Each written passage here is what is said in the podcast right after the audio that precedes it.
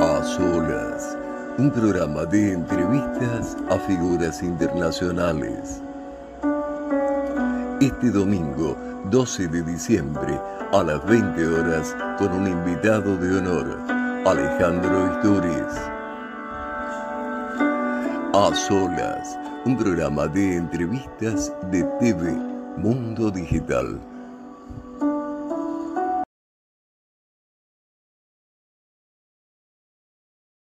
Auspicia a A Solas, GDB, Desarrollos Digitales, Comunicación, Branding, Marketing Digital, Redes Sociales, Contenidos, Websites, Clases. GDB, Desarrollos Digitales. Encuéntrenos en Facebook, Instagram, LinkedIn y YouTube. GDB, Desarrollos Digitales.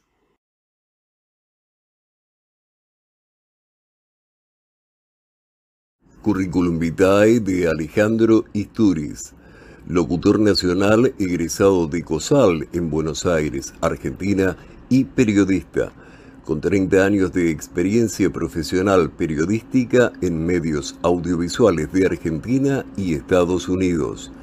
Entre 1993 y 1998 fue presentador de noticias en los informativos de Red de Noticias, señal de cable del grupo Telefe. Tuvo a su cargo la conducción y producción de Magazine Red, programa dedicado al mundo del espectáculo.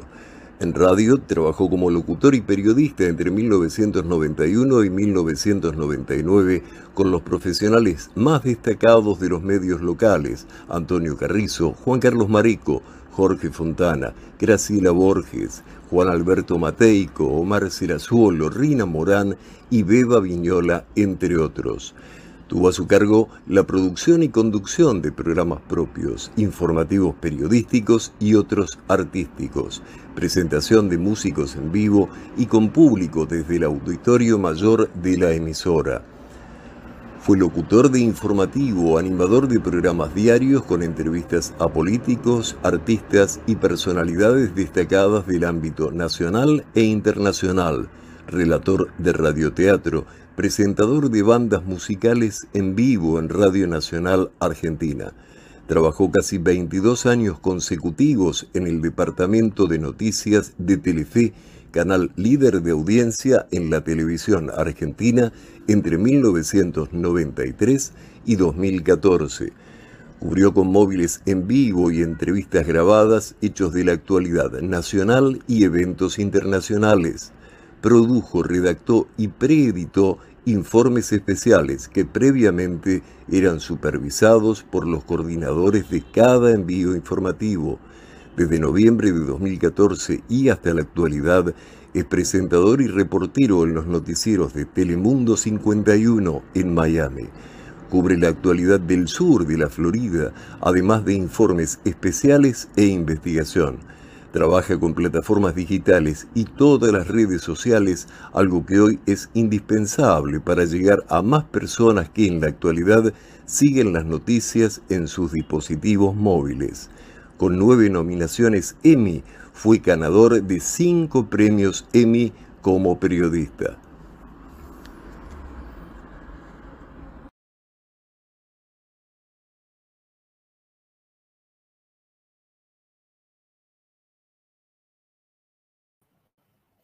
Buenos días, buenas tardes, de acuerdo al lugar desde donde usted nos esté sintonizando. Bienvenido a Solas, programa de entrevistas a figuras internacionales. En esta oportunidad tenemos el agrado de contactar a Alejandro Isturi, periodista de una conocida cadena de Estados Unidos, cadena de televisión de Estados Unidos en Miami, Florida. Bienvenido a Solas, Alejandro. Buenas tardes, ¿cómo estás? Guillermo, muy buenas tardes, un abrazo a la distancia y muchísimas gracias, honrado me siento de, esta invitación que me has hecho. Al contrario. Y a todo el canal, por supuesto. Claro, claro. Es un gusto tenerte en el programa. Eh, hay varias, digamos, eh, preguntas como para hacerte, eh, pero vamos a la raíz. ¿Qué te llevó a estudiar comunicación? ¿Estudiaste locución? ¿Estudiaste periodismo? obviamente la comunicación tenía algo muy, muy anhelado para vos, ¿no? Si me lo hubiesen preguntado de niño, seguramente mis maestras se hubiesen reído porque era eh, aquel alumno estudiante de la escuela primaria, de la secundaria, que no se animaba a pasar al pizarrón, que cuando le decían eh, Isturiz para leer un texto, el corazón empezaba a latir, se secaba la boca, me ahogaba, me daba una vergüenza enorme. Sin embargo, bueno, las vueltas de la vida hicieron que me, me divierta, que me entretenga en principio y que después tome con mucha más eh, seriedad esto de la comunicación. Empecé a investigar de, adolescente, ya eh, terminando la escuela secundaria casi, a mis 17, 18 años, eh, porque no sabía bien qué es lo que, lo que iba a seguir, qué carrera iba a tomar. y me empecé a involucrar en el mundo de los medios a través de, familia, porque tengo familia, por cierto, que, tiene vínculos con, las betas artísticas. Y bueno, evidentemente algún gen debo tener ahí perdido que hizo que me, interese por, la comunicación. Eh, y aunque en la época en la que yo estudié locución, eh, todavía había como una vieja escuela en donde el estilo de, de alumnos que buscaba en esa época el ISER eran voces importantes, graves, bueno, como tu voz, por ejemplo, Guillermo, eh, yo decía, yo no tengo esa calidez de voz, o sea que para mí es eh, una pérdida de tiempo esto de buscar ser locutor. Eh, quiero trabajar en radio, me gusta la radio y quiero comunicarme con la gente a través de la radio. Sin embargo, un familiar me dijo, pero para trabajar en radio hay que ser locutor. Para, que ser, para ser locutor hay que estudiar. Entonces digo, pero yo con mi voz no, no, no atraigo, no, no, no es una voz este, eh, importante para que un Hugo Guerrero Martínez, ¿no? un, Antonio Carrizo, eh, eh, un Guillermo, que lo tengo aquí delante de mí en la plataforma, no, no, con esas voces aguarrentosas, me dijo, no, no, no, dice, tranquilamente, no toda la locución eh, no todos los locutores tienen ese estilo de voz. Eh, podrías encajar muy bien. Entonces, hice el intento un año, no entré en el ISER, no me tomaron. En esa época se presentaban, nos presentábamos 500, 600 eh, integrantes, participantes, ¿no? Querían, querían ser locutores y entraban solamente 40. Entonces era un filtro demasiado, demasiado ajustado. Al de año siguiente em, me entero que también existía en Argentina, sigue existiendo por cierto, el segundo instituto oficial de locución reconocido, que era el COSAL, en donde comunicaciones la carrera, comunicaciones salesianas, ¿no? Que, que cuando terminaba la carrera tenía que rendir el título habilitante en el ISER y ahí había como una segunda opción. Eh, di el examen en los dos lugares, finalmente como primero eh, di el examen en COSAL y entro en COSAL, me quedé ahí. No fui a buscar de nuevo el ISER y me quedé estudiando locución en COSAL. Y ahí me enamoré de la profesión. Eh, que me vengo a enterar por amigos que después eh, uno empieza a tener durante el estudio de los tres años de, carrera en un lugar y en el otro, que el COSAL en ese, por, esa, por esa época habló 1988, empecé, 88, 89 y 90, tenía un perfil más periodístico, si bien la formación era locutor nacional, por las materias extras que teníamos, eh, estaba más vinculado a, la comunicación, a la oratoria, al periodismo, que lo que se, eh, se daba en el ISER. Eh, y empecé a descubrir esa beta periodística, de la cual al principio no me enamoró, pero me empezó como a picar el bichito, como decimos en Argentina. Y así empezó la carrera, sin saber cuando terminase qué iba a hacer. Porque, por cierto, lo que yo quería era trabajar como presentador, como animador. Eh, aquí en Estados Unidos le dicen eh, anchor, que en la traducción es ancla, o news anchor, ancla de noticias. Pero lo mío era como, me gustaba más la parte artística. Mis mis maestros que tuve la posibilidad y las gracias de trabajar con ellos, como recién lo mencionabas al inicio del programa, fueron todos esos profesionales que yo veía de, chico y de adolescente eh, en la casa con, mis padres.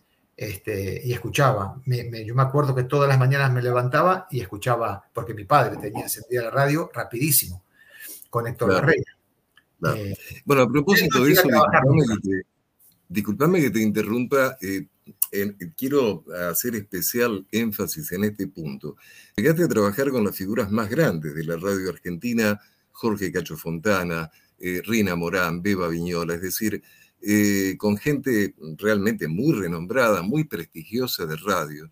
Eh, y también trabajaste en televisión, en un medio que ha tenido mm, los mejores contenidos, eh, o uno de los mejores contenidos que ha dado la televisión argentina. ¿Qué ¿Cuál fue el motivo que te llevó a tomar la decisión de dejar el país, sabiendo que esto, más allá, digamos, de trasladarte a vivir otro país, también significaba empezar de cero, empezar nuevamente en otro ámbito, en otro medio, con todas las dificultades que esto podía suponer y que por cierto ha sido exitoso también en esto, ¿no? Pero eh, para comenzar, ¿qué fue lo que te llevó a tomar esa decisión?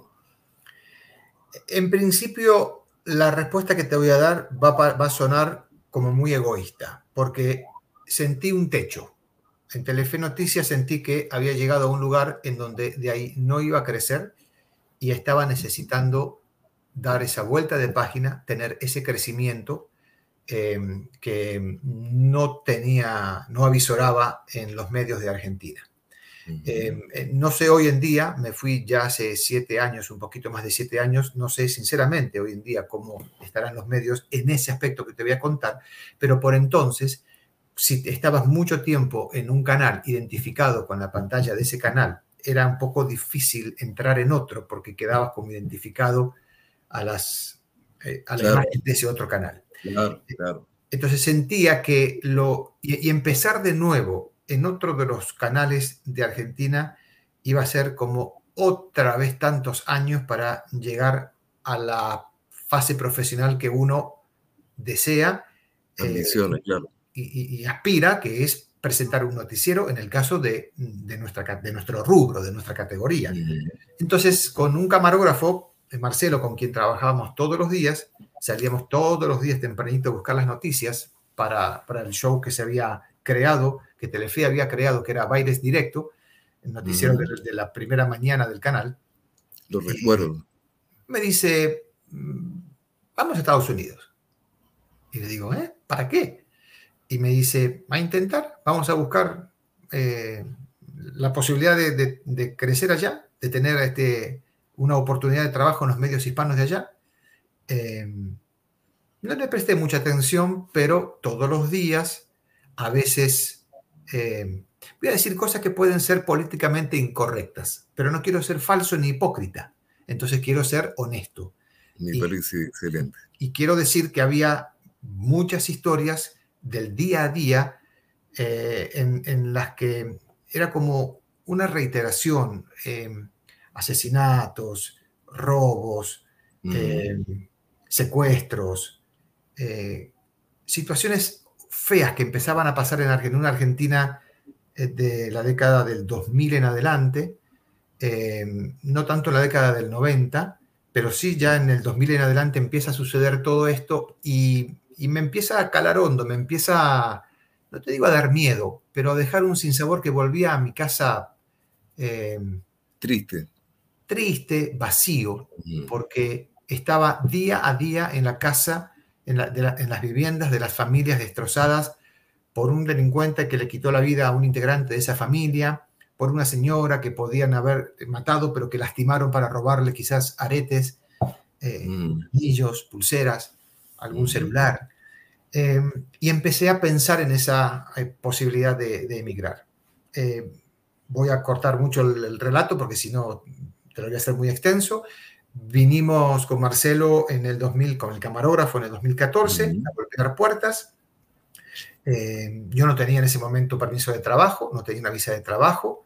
Eh, en el primer medio, en el que un medio, un medio hispano en el que yo arribo, que me consiguen una entrevista con la directora de noticias, me pregunta si tenía permiso de trabajo, en ese momento, como te digo, no lo tenía, entonces me dice, bueno, consigue tu permiso de trabajo, gestiónalo por tu cuenta y cuando lo tengas me vienes a ver. Eh, y ahí empezó una carrera contra el tiempo. Eh, te digo, enero, febrero de 2014, me contacto con una abogada migratoria que vive aquí en Estados Unidos, Argentina, está hace muchísimo tiempo. Eh, le, cuento mi intención, me hace aplicar a una visa, eh, que es la visa de aptitudes extraordinarias, de talentos extraordinarios, a la que aplican médicos, científicos, deportistas, actores, locutores, cantantes. Eh, reúno toda la documentación necesaria, se la presento eh, y eh, hace ella la presentación ante migraciones, el Departamento de Estado, como se hacen todas las visas aquí en Estados Unidos, me la aprueban. desde que hizo la presentación, me la aprobaron en 15 a 20 días, en el año 2014, y fue en julio o agosto, yo en septiembre tenía que estar aquí en Estados Unidos, eh, así que Dios quiso que sea así, de eso estoy completamente seguro, no me cabe ninguna duda, si no yo hoy no estaría aquí. Y me la apruebo porque todo coincidió con los tiempos, me aprueban esa visa en julio y yo en eh, fines de julio, yo en septiembre llego a Estados Unidos. Increíble. La, directora de noticias, le digo, aquí está mi visa de trabajo. Eh, pero no terminé trabajando por diferentes motivos en ese canal, sino en la competencia. Bueno, este, obviamente se va probando suerte, ¿no? Pero una pregunta a propósito de esto, eh, ¿cómo pudiste, eh, además de manejar un poco el desarraigo, a ver, ¿cómo aprendiste a convivir, a coexistir con las diferencias, no solo de orden de ciudad, de orden de país? Eh, si te adaptaste bien. Y después te voy a preguntar al respecto de las profesionales, porque hiciste una descripción que me pareció riquísima en matices al respecto de que los periodistas, eh, supuestamente desde un lugar de reportero, sobremanera, desde este lugar, a veces nos toca vivir eh, doblemente una situación X que ocurre la noticia, es decir, desde el lugar personal y también desde el lugar profesional, con lo cual es muy difícil poder tomar distancia de esto. Pero eso te lo voy a preguntar después. Me interesa saber, sobre todo creo que al público le va a interesar saber cómo pudiste manejar el desarraigo y las diferencias que encontraste, tanto desde lo personal como desde lo profesional, ya estando en Estados Unidos. Eh, ya te voy a contestar eso enseguidita, porque no te quiero dejar pendiente la respuesta concreta. ¿Viste? Somos ah, locutores, en definitiva, somos locutores y hablamos mucho, nos vamos por las ramas y nos olvidamos a veces del eje. Me preguntaste por qué fue. Te dije que en el primer instante eh, egoísta pensé en esta insatisfacción profesional que sentía. Pero cuando empiezo a ver lo que sucedía por el día a día que me tocaba cubrir, la realidad que estaba cubriendo y lo que empezaba a ver a futuro, no veía un país que me gustaba para mis hijos, donde eh, veía que, y esto puede eh, generar cierta crítica, pero bueno, es lo que pienso. Eh, y aquí, como en Estados Unidos, vivimos en un país libre donde cada uno piensa lo que desea sin ser considerado nada más que un pensamiento. Yo veía un país en Argentina que no era lo que quería para mis hijos, sin futuro, y dije, lo único que yo le puedo dar a ellos es educación y un futuro mejor creo que lo puedo encontrar en Estados Unidos. Y creo no haberme equivocado. Esa es la respuesta. ahora sí, eh, disculpame, antes que yo creí que estaba cerrada la, respuesta, por eso me atreví continuar. Eh, pero me parece perfecto que lo hayas aclarado, necesario e interesante además. Eh, ¿Cómo mm, pudiste manejarte con el desarraigo?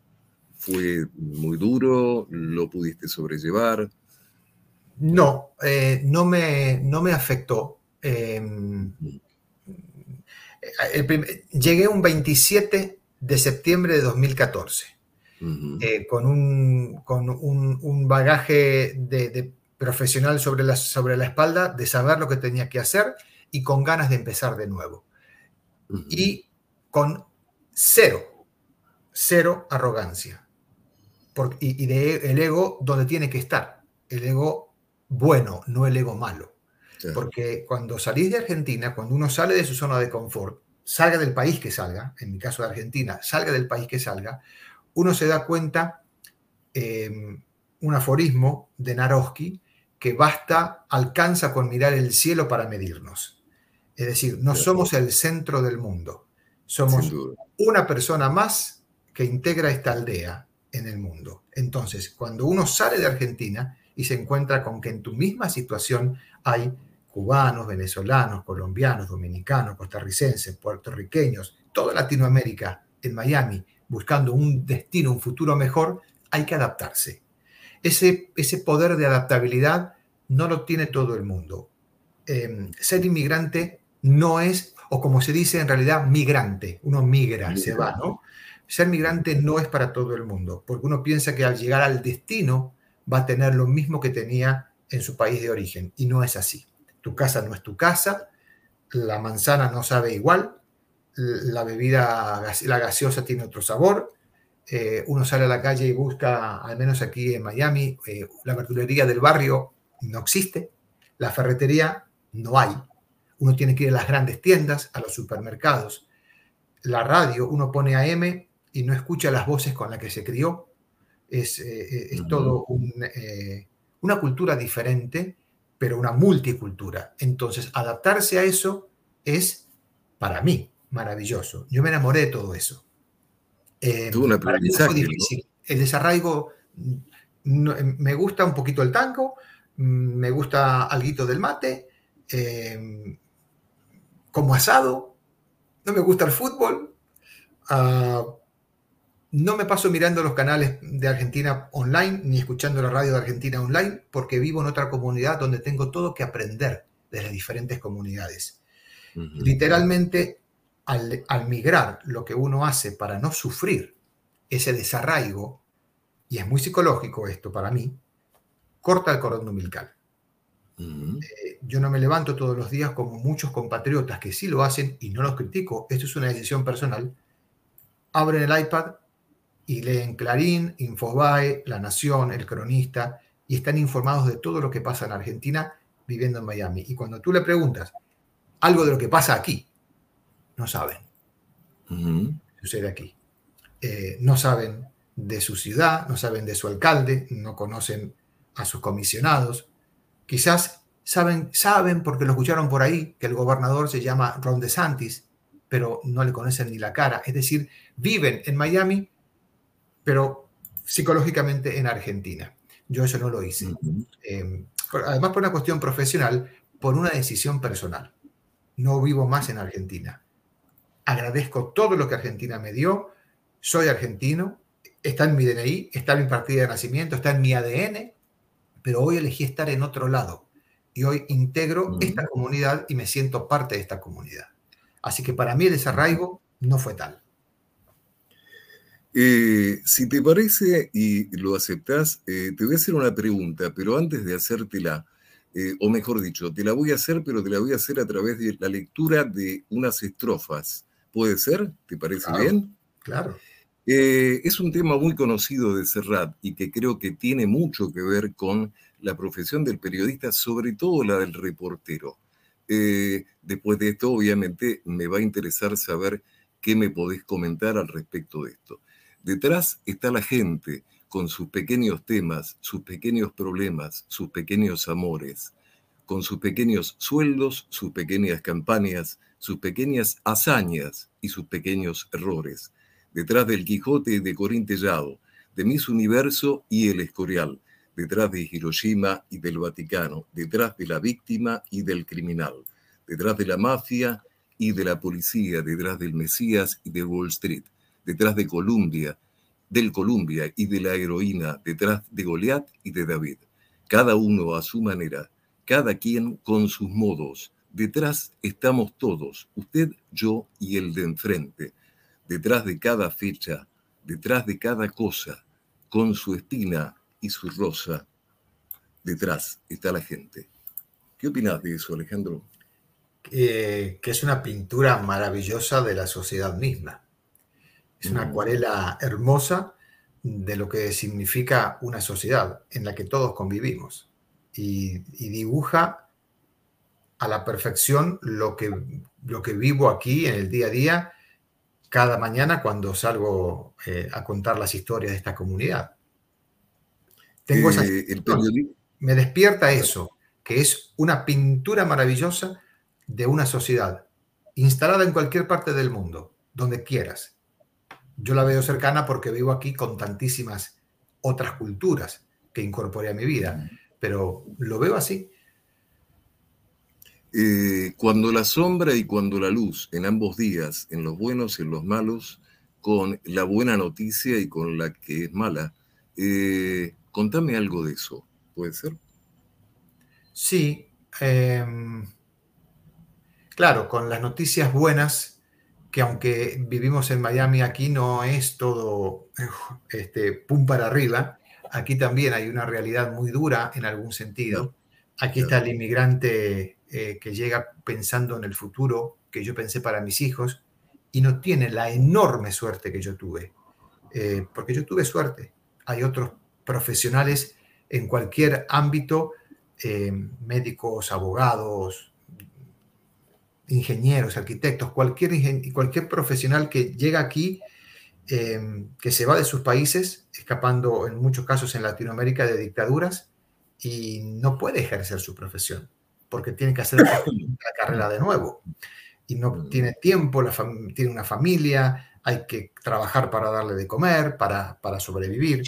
Entonces no tienen esa suerte. Yo tengo la suerte de ejercer, de ejercer mi profesión y eso me acerca mucho a la gente. El acercarme a la gente hace que cuando hay una noticia mm, positiva, vuelvo a casa eh, con, con la sensación del deber cumplido gratificado. Si, hay, si es que algo hice para ayudar a una comunidad o a un inmigrante o a una persona que necesitaba eh, o a una adolescente que se fue de la casa y los padres están desesperados y por intermedio de la historia o del medio al que represento se hizo una búsqueda y la niña apareció eh, en cualquier parte del estado, en la Florida o del país, y aparece y se contacta y después esos problemas la familia lo arregla en su casa, en la intimidad, yo siento que cumplí mi parte. Eh, la niña apareció, el niño apareció. Eh, y te pongo esto como ejemplo porque en los últimos meses eh, hubo varios de estos casos, algunos lamentablemente niñas asesinadas, que fue acá algo muy local, pero trascendió a todo el país. No te olvides que esta es una población de 348 millones de habitantes Claro, donde eh, la comunidad hispana eh, ya no es más minoría, eh, es, la, antes la afroamericana, la comunidad afroamericana estaba por encima de, los hispanos, hoy esa tendencia se revirtió. entonces, vuelvo a casa satisfecho por haber podido ayudar desde mi humilde lugar de comunicador. Cuando hay casos donde se pierde una vida, donde un huracán termina, porque, y pongo el caso del huracán porque es la amenaza que sufrimos en la Florida, eh, sobre todo, y en el sur de la Florida, desde junio hasta noviembre, la época de huracanes. Pero cuando un huracán pasa y destruye una comunidad, eh, como ha pasado aquí con Katrina hace décadas, eh, y otros huracanes que destruyeron Miami, y, también New Orleans, que me tocó ir a cubrir el paso del huracán Aida, y tenían temor de lo que podía suceder, eh, así como 30 años atrás también le destruyeron New Orleans, este, eh, la madre naturaleza, le destruyó New, Orleans con el paso de un huracán, eh, pero cuando, cuando no logro ser el vínculo de esa ayuda y el tema es feo, es malo, es un robo con crimen, es una enfermedad terminal, algo, algo negativo, algo, algo feo que me impacta mal, y acá también me queda el sinsabor. Aquí no es color de rosa. No es que en Argentina había muchos hechos de inseguridad y no me gustaba tanto, me estaba afectando mi, vida, mi psicología, eso, y acá no lo tengo. No, no, no, acá, acá también existe. Aquí también está. El tema es que peor? otros filtros para procesar todo eso por 30 años de profesión que antes no tenía, que en su momento no tenía otros mecanismos de defensa. Eh, pre-pandemia, porque quisiera después preguntarte puntualmente por la etapa de la pandemia, vale decir el año pasado y este, pero pre-pandemia, ¿cuál es la peor noticia que te tocó dar? En Argentina, la AMIA fue tremendo, fue durísimo, pero yo estaba como, como presentador de, red de noticias, el cable de noticias de Telefe. Entonces no estaba en la calle con, con la gente en esa época, eh, con, con, las víctimas, las familias de las víctimas, pero fue tremendo como noticia. Pero en lo personal, porque me tocó entrevistarlo y estar con él y con esa familia, y seguramente te vas a acordar, eh, fue con el esposo de, y el papá de Celia y Vanina Carman, eh, ellas dos iban con su Renault 6 circulando por la avenida Cantillo en dirección hacia la provincia de Buenos Aires, cuando por detrás un auto eh, a toda velocidad, conducido por un cabello, cabello, eh, se lo llevó por delante y mató a las dos, a, las a la niña y a la mamá. y al, al día siguiente, a los dos días, cuando la noticia explota en Argentina, cuando cobra esto protagonismo, me toca ir eh, a la casa de donde ellos vivían, eh, justo frente a Parque Saavedra. Eh, déjame pensar, creo que era García del Río, la calle, pero justo frente a Parque Saavedra, casi en Villa Urquiza, en el límite con Villa Urquiza, y cuando golpeo la puerta con una vergüenza, con un temor tremendo de ir a golpear la puerta a la casa de una familia donde, joder, estaban enterrando a, una, a la mamá y a la pequeñita, me abre la puerta un muchacho con los ojos inyectados en lágrimas, mm, con mucha pena me presento, esperando que me diga de todo, con toda la razón seguramente, eh, y me abrió la puerta de su casa. Al abrirme la puerta de su casa me estaba abriendo la puerta de su corazón. Tenía una necesidad imperiosa de justicia y de, contar lo que le había pasado. Y, en la, cuando entro a la casa con el camarógrafo, nos encontramos a una señora mayor que pensé que era su mamá, pero no, era la mamá de, la muchacha. era la suegra. La, la suegra. Entonces, eh, me hace pasar a la habitación de la nena y eso fue demoledor.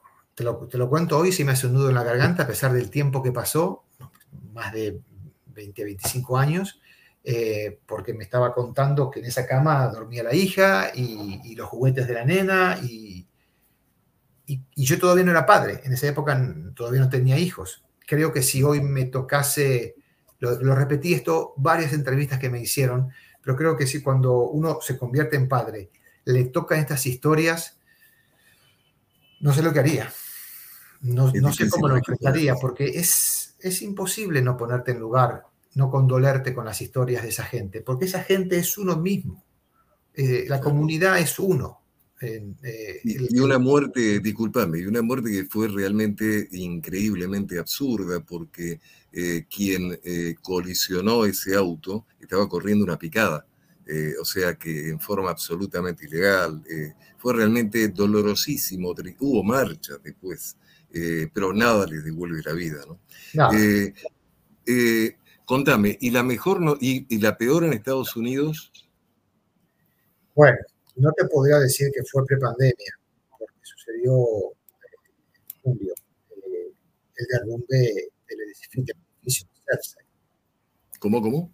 El derrumbe del edificio en Surfside. Eso sucedió en julio, no fue prepandemia. Pero en los siete años que estoy aquí, si bien tuve que cubrir diferentes noticias fuertes y duras, eh, la noticia de una, para ponerlo en contexto, un inmigrante que sale de su país desesperado porque no tiene para comer. Y esto no es una metáfora, esto es literal. No, tienen para comer. Y lo voy a decir de otra manera diferente. No tienen para comer. Y es literal. Es dramático. Entonces, llegar a los Cayos de la Florida, a Miami Beach, a Key Biscayne, en los lugares donde los cubanos que quieren llegar a tener un país, eh, una vida mejor en un país que le dé esa oportunidad a 90 millas náuticas de aquí, nada más, porque Cuba está aquí enfrente, eso es un, es un drama. Lo fue, lo es, y hasta que termine la dictadura lo será. No me voy a meter en temas políticos, pero las cosas hay que llamarlas por su nombre. Hay una dictadura en Cuba que hambrea al pueblo. El pueblo está muerto de hambre. La grave crisis que trajo la pandemia, asociado a la crisis que ya tenía Cuba de antes, ha hecho que en este último año y medio la gente ya ni siquiera logre sobrevivir.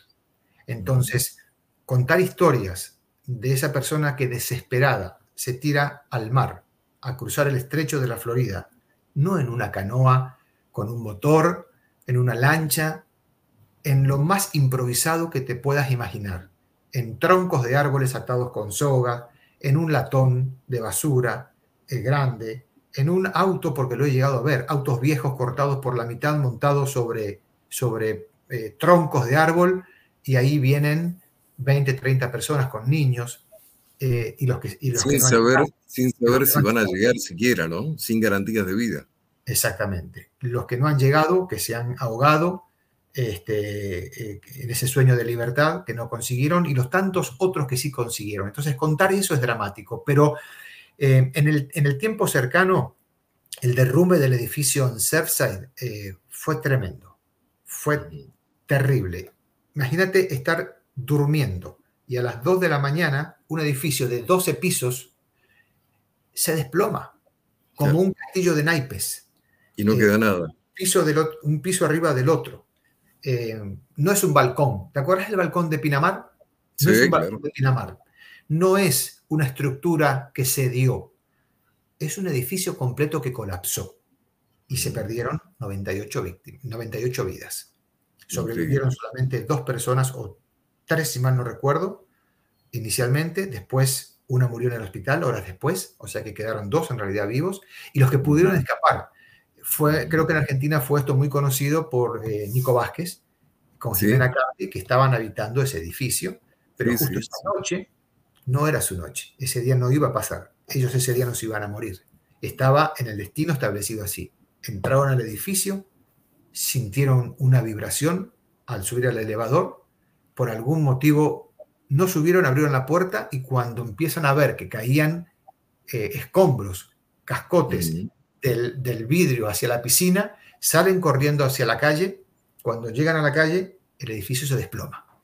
Y se salvaron milagrosamente. Milagrosamente. Estar con las familias, hasta el día de hoy, que se murieron, con, las familias de las víctimas, de las víctimas fatales, este, había muchos argentinos ahí. Era es una zona bastante habitada por argentinos y en ese edificio puntualmente había muchos argentinos. Bueno, incluso ahí falleció eh, el médico de la primera dama de Argentina, su pareja y la niña que habían este, adoptado. Los tres murieron también en ese, en ese colapso. Así que en el tiempo cercano esa fue una gravísima noticia que me tocó cubrir todos los días durante 30 días. Increíble, increíble. Eh, Ale, a ver, para compensar un poquito, algunas buenas que te haya tocado dar en Argentina, en Estados Unidos, ¿cuáles? Uf, Nunca tuve la suerte de poder entrevistar al ganador del loto, por ejemplo. Eh, em, no sé, Guille, eh, hay tantas. Buenas cuando... Bueno, aquí en Argentina, por, aquí en Miami, por ejemplo, eh, me ha tocado varias. La reunificación familiar, que aquí es un tema muy, muy duro y que con el anterior gobierno de Donald Trump eh, eso fue un tema muy difícil para las familias que cuando atravesaban la frontera eh, los deportaban, pero los menores quedaban aquí y los menores iban a un centro de cuidado, eh, centro de detención de inmigrantes, no es una prisión, no es una cárcel, pero un centro de, detención de inmigrantes y en donde por meses y meses y meses sus papás no sabían nada de los niños. y llega el presidente Biden, eh, flexibiliza muchísimas medidas migratorias endurecidas en la época de Donald Trump eh, y se empieza a generar esa unión familiar, esa reunificación eh, que tantas familias separó. Entonces poder estar con esos migrantes que se encuentran, madres que, ya te digo, algunas de Cuba, eh, atravesando la Florida, el estrecho de la Florida, otras en la costa oeste, eh, pasando por el Río Grande desde México eh, a Estados Unidos, tratando de sortear un muro que quedó ahí medio inconcluso en sectores donde no están, en sectores donde están, viendo de qué manera pasarlo. Y si los agarraban los oficiales de migración, también iban a un centro de detención, pero no al mismo donde estaba su hijo o su hija, y en algunos casos los deportaban. Y tantos que han muerto en el intento de, llegar a Estados Unidos y caer en manos de los coyotes, de los llamados coyotes, que cobran dinero para atravesar diferentes sectores de lo que es la travesía de Latinoamérica para llegar a Estados Unidos, sobre todo la peligrosísima selva del Darién, en donde es la muerte misma.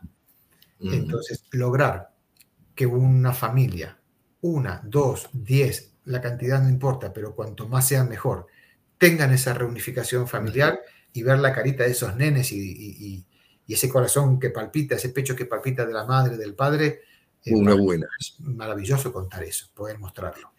¿Qué preferís, el trabajo de reportero, el de presentador o alternarlo? Un mix.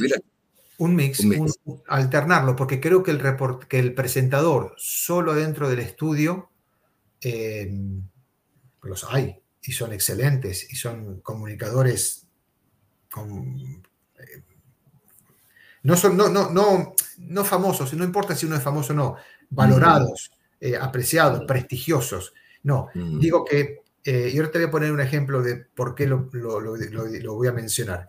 Creo que el presentador si no sale a la calle, si no toma contacto con las historias del día a día, pierde la temperatura, pierde esa cercanía con el público, con la gente, Totalmente hacia quien le da el mensaje. Aquí, NBC tiene en el, en el Nightly News eh, a Lester Holtz. Lester Holtz es un presentador eh, americano en donde él tiene su show todos los días a las 7 de la tarde eh, para todo el país, eh, no es local, no es de Nueva York, sino que sale desde Nueva York, pero sale para todo el país y todos los días sale a hacer especiales de historias que presenta en su propio show, de media hora. Entonces, creo que esa es la medida perfecta, poder presentar un noticiero, un show, eh, pero no perder el termómetro de lo que pasa en la comunidad, en la calle, desde noticias más pequeñas a las más grandes, sean tristes o sean alegres, pero estar en el lugar de los hechos es indispensable para mí. Sabía que me ibas a responder eso eh, y sabes que no me lo habías contado antes, de manera tal de que es intuir, percibir cómo vive un periodista determinadas cosas y la pasión que pone en eso. Una breve reseña para ahorrar tiempitos porque estamos ya cada vez más justos, más cercanos al final. ¿Cómo viviste la pandemia? Mm, bueno, obviamente desde un lugar personal ni vale la pena preguntártelo porque no me vas a decir que bien, pero desde un lugar profesional, eh, ¿cómo fue? Eh, ¿Fue mucho más duro, muy duro? ¿Cómo lo viviste? No, fue durísimo. Fue durísimo no poder tener otra vez ese contacto directo con, la gente cercano, sobre todo cercano, eh, por el riesgo de contagio de hecho no poder ingresar a la estación, al canal. Bueno, aquí a los canales se le dice también estación, eh, al canal, eh, porque había que reducir la cantidad de personas adentro del plantel, en el plantel, y si yo estaba todos los días en la calle, al día siguiente volvía a presentar el noticiero, corría el riesgo mis compañeros que por traer el virus de la calle los contagia a ellos. Entonces eh, hubo un mandato en donde había que quedarse fuera del, canal los que estábamos también reportando. Eso fue, esa imagen que estamos viendo fue en enero de este año, 2021. Eh, fueron los días del asalto al Capitolio, la toma del Capitolio, em, que derivó en todo lo que ya se conoció mundialmente, y también siguieron los días, las semanas posteriores a toda una amenaza de que más seguidores del entonces presidente Trump iban a, a cometer otros hechos sobre intentos de toma del Capitolio, incluso boicotear la asunción del presidente Biden. Eh, así que eso me tocó cubrirlo, no solamente la toma del Capitolio, sino también la asunción del, presidente Biden, la toma de posesión. Eso fue ahí en Washington. Pero eh, puntualmente en la pandemia, no poder contactarte con la gente eh, ganó terreno la tecnología las entrevistas por Skype, por FaceTime, apareció una plataforma que se llamaba Zoom y alguien decía, Zoom, Zoom, ¿qué es eso? Hoy es parte de nuestra vida, de nuestra vida cotidiana. Esto mismo que estamos haciendo ahora, que se generó, creo que la pandemia fue un desastre para el mundo.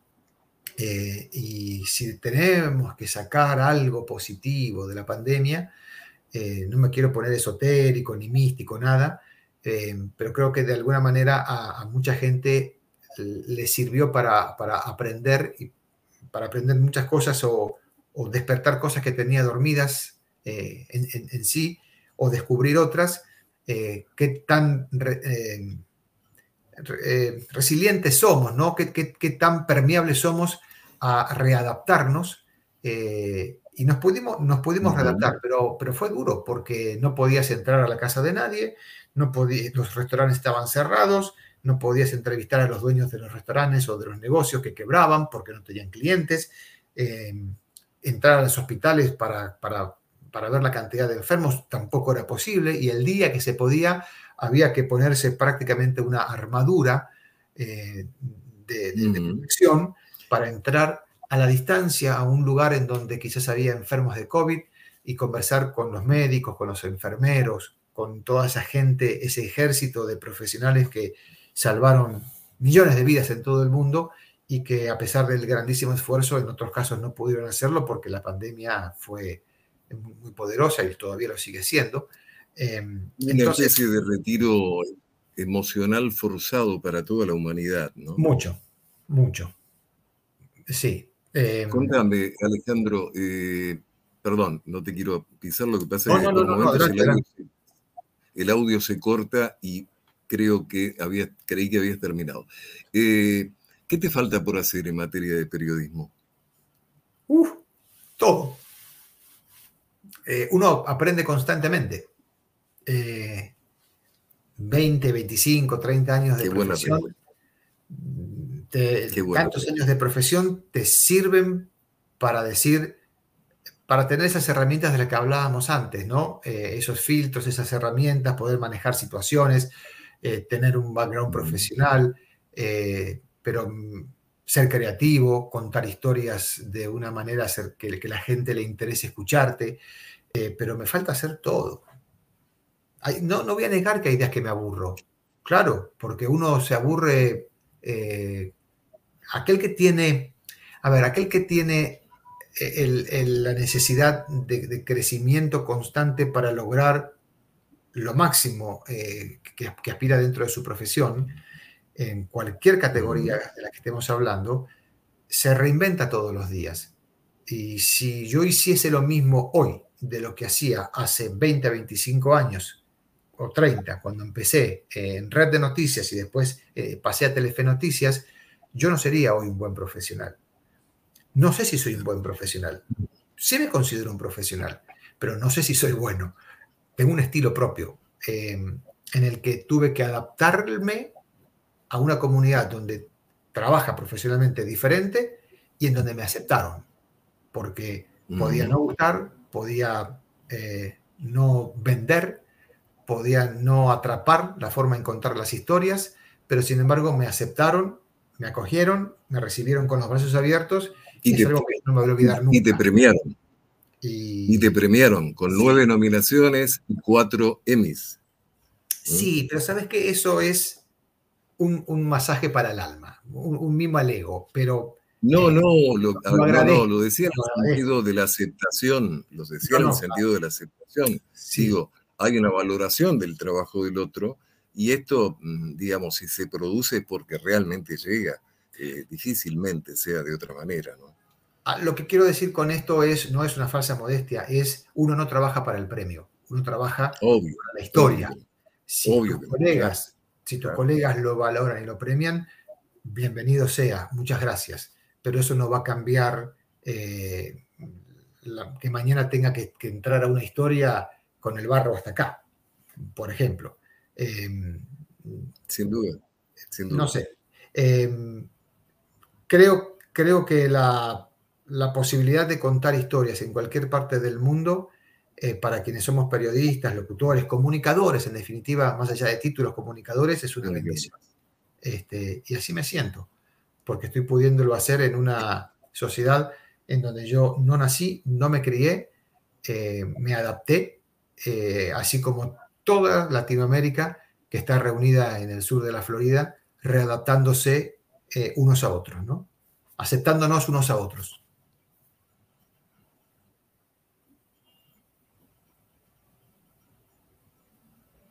Eh, decía Gabriel García Márquez, ser periodista es tener el privilegio de cambiar algo todos los días. Eh, ¿Qué cambiaste? ¿Qué qué? ¿Qué cambié? ¿Qué cambiaste? Eh, creo que cambié la, la manera de... Lo dije, creo que lo dije antes, un poquito me adelanté en la respuesta, pero la tengo que retomar. Eh, es la manera de condolerse de lo que al otro le pasa. No es, llego, llego a un lugar en donde hay una historia, la cuento, la edito, la informo, me voy a mi casa, no me importa nada, agarro mi auto, llego a mi casa con mi familia, mañana otra historia. Mm, no es una fábrica de helados. Em, creo que acercarse al dolor del otro, acercarse a la felicidad del otro, a la preocupación de la persona que te dice, tenía una pequeña empresa, tenía 50 empleados y por la pandemia los tuve que despedir a todos. Hoy hay gente que mañana no sabe si va a comer, si va a poder pagar su, renta, si va a poder pagar sus obligaciones de tarjetas de crédito, la deuda del auto, mandar a los niños a la escuela, em, alimentar a la familia. Entonces, contar esas historias y condolerte de eso, que, no digo que te afecte, pero que, joder, que, que te sientas que eh, eres un privilegiado, porque podrías ser esa persona. Em, creo que me ha hecho eh, un profesional más digno. Qué buena respuesta. Eh, la última antes de terminar, Ale, eh, a efectos de eh, conocer un poquito más al, periodista de, de, entre casa, digamos, sin, sin que sea la figura pública tomada desde un noticiero. dame dos, tres palabras con las que identificas a Alejandro Isturiz honestidad, em, cabrón, soy vasco, tengo descendencia de los vascos, así que tengo mi parte cabrona, pero por sobre eso la honestidad y familiero. Te voy a dar una yo, puede ser. Eh, disfruto mucho estar en mi casa. Disfruto muchísimo estar en mi casa, quedarme en casa. Eh, perdón que no me quiero ir de tema, pero eh, eh, aquí en el sur de la Florida, con tantas cosas que hay para hacer, con una bahía hermosa, con un mar inmenso, playas admiradas por todo el mundo, este, que vienen a buscar las playas de Miami, no voy casi a la playa, voy muy poquito. Entonces, eh, por eso me, identifico también como muy familiero, porque, porque me gusta, disfruto estar en mi casa, hacer cosas en mi casa. Y la última que me puedo definir es exigente profesional y detallista, demasiado detallista, muy metódico. A veces me yo, te voy, yo te voy a decir con qué te asocio yo, con la palabra compromiso a nivel profesional. Eh, forma de mirarte después de conocer tu trabajo eh, de larga trayectoria. Muchas gracias, Alejandro, por haber aceptado esta entrevista y por haber estado en las olas.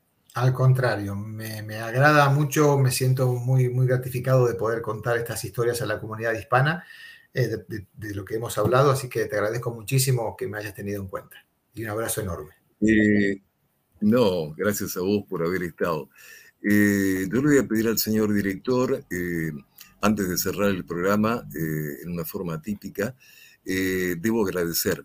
he sido reconocido por la World Knowledge eh, Summit, la Cumbre Mundial de Conocimiento, como periodista. He sido uno de los cuatro ganadores de la categoría, motivo por el cual deseo agradecer eh, esta honrosa distinción que espero estar a la altura de honrar. Eh, esto genera, tal cual decía recién mi colega Alejandro, un mimo al alma, por un lado, y mucho, mucho compromiso eh, ser capaz de superarnos día a día tratando de entregar lo mejor de nosotros. A ellos, eh, muchísimas gracias por haber tenido esta, esta distinción e insisto, espero estar a la altura de honrarla. Eh, gracias, señor director. Bueno, para poder volver a ver el programa, puede hacerlo en las cuentas de TV Mundo Digital en Facebook y en YouTube. Para escuchar el podcast en Spotify. Gracias, Alejandro, nuevamente a nuestro público. Muy buena semana. Nos vemos la próxima. Chao. Felicitaciones. Gracias.